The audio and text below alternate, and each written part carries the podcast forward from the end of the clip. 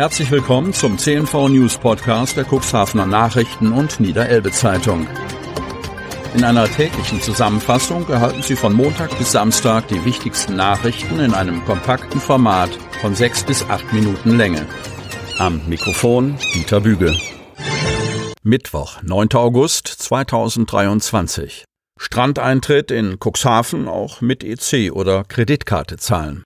Mit dem sogenannten Strandkassierer entfällt auch die Notwendigkeit, Bargeld dabei zu haben. Überall dort, wo die Nordsee Halbert Cuxhaven GmbH Automaten installiert hat, können Tagesgäste den fällig werdenden Strandeintritt auch per Karte bezahlen. Längst überfällig sei dieser Schritt gewesen, sagt Olaf Raffel, Geschäftsführer der Nordsee Heilbad Cuxhaven GmbH, kurz NC, über die zu Saisonstart angeschobene Umstellung des Strandeintritt in Kassos auf SB-Automaten. Die Säulen, die einem Parkscheinautomaten nicht unähnlich sind, haben die Strandkassierer, offiziell heißen sie Gästebetreuer, wohlgemerkt nicht flächendeckend ersetzt. Auf Nachfrage hin sprach Olaf Raffel von sechs solchen Geräten, die an den touristischen Hotspots wie in Dunendöse und Salenburg, aber auch am Strandbad Altenbruch installiert worden sind. Auf lange Sicht wird die Tourismusgesellschaft durch die neue Lösung Personalkosten einsparen und ist auf elektronischem Wege in der Lage, Eintrittsgelder auch dann einzuziehen, wenn die als Kassenhäuschen fungierenden Strandkörbe aus welchen Gründen noch immer nicht besetzt sind.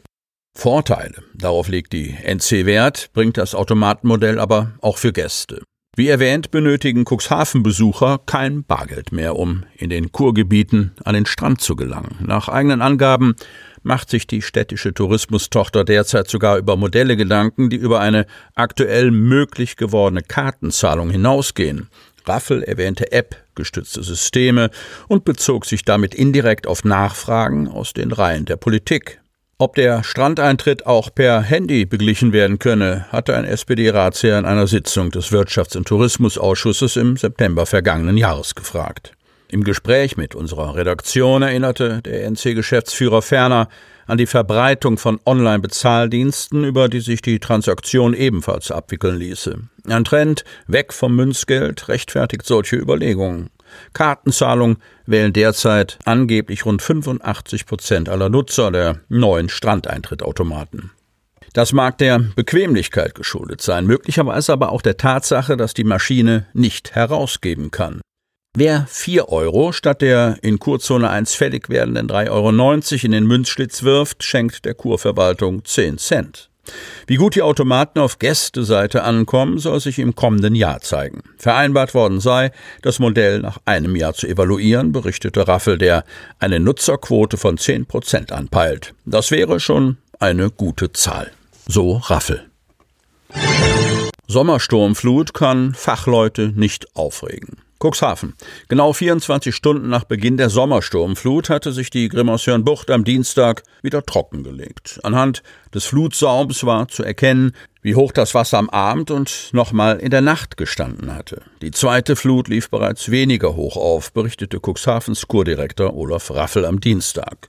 Da war er gerade von seiner Kontrollfahrt von allen Stränden von Altenbruch bis Salenburg zurück und konnte vermelden, dass größere Schäden zum Glück ausgeblieben seien. Wir gehen davon aus, dass am Mittwoch wieder die komplette Betriebsbereitschaft hergestellt ist, kündigte er an. Das bedeutete, dass die Strandkörbe der Nordsee Halbert Cuxhaven GmbH in Salenburg noch eine weitere Nacht hochgezogen an der Düne verbringen sollten. Auch an den anderen Stränden wagten sich am Dienstag nur wenige Touristen in die Strandkörbe.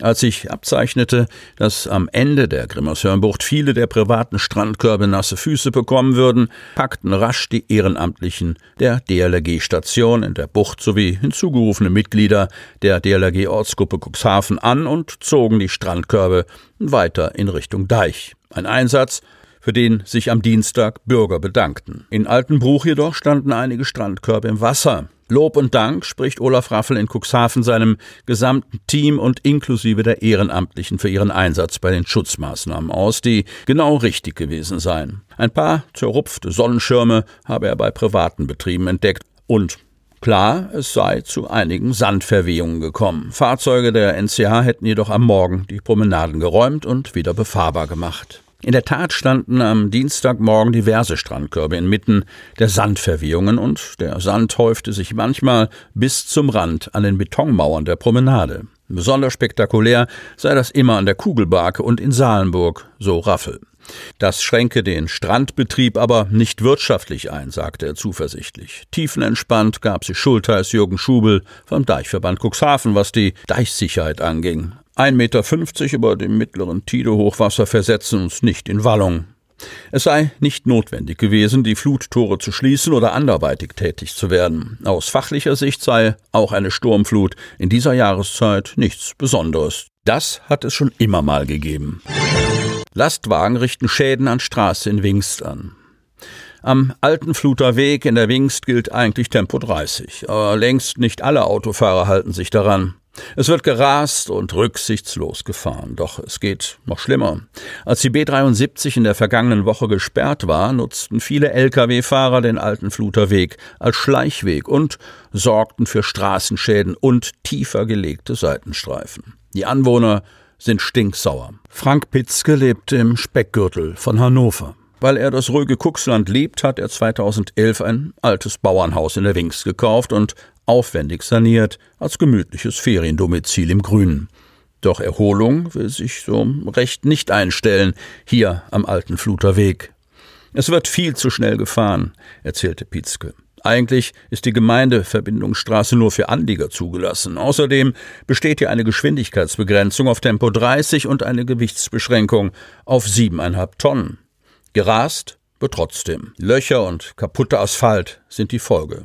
Und bei Regen wird das Wasser aus den ausgefahrenen Stellen bis an meine Hauswand gespritzt, sagt der 62-jährige Ferienhausbesitzer. Frank Pitzke versteht nicht, warum nur so selten Geschwindigkeitsmessungen gemacht werden. Er habe schon mit vielen Vertretern aus Politik und Verwaltung darüber gesprochen, auch mit der Polizei. Doch da war man für mein Anliegen sehr unzugänglich und hat mich abgewimmelt, berichtet Pitzke. Sie hörten den Podcast der CNV Medien. Redaktionsleitung Ulrich Rode. Produktion Win Marketing. Agentur für Text, Ton und Kommunikationstraining.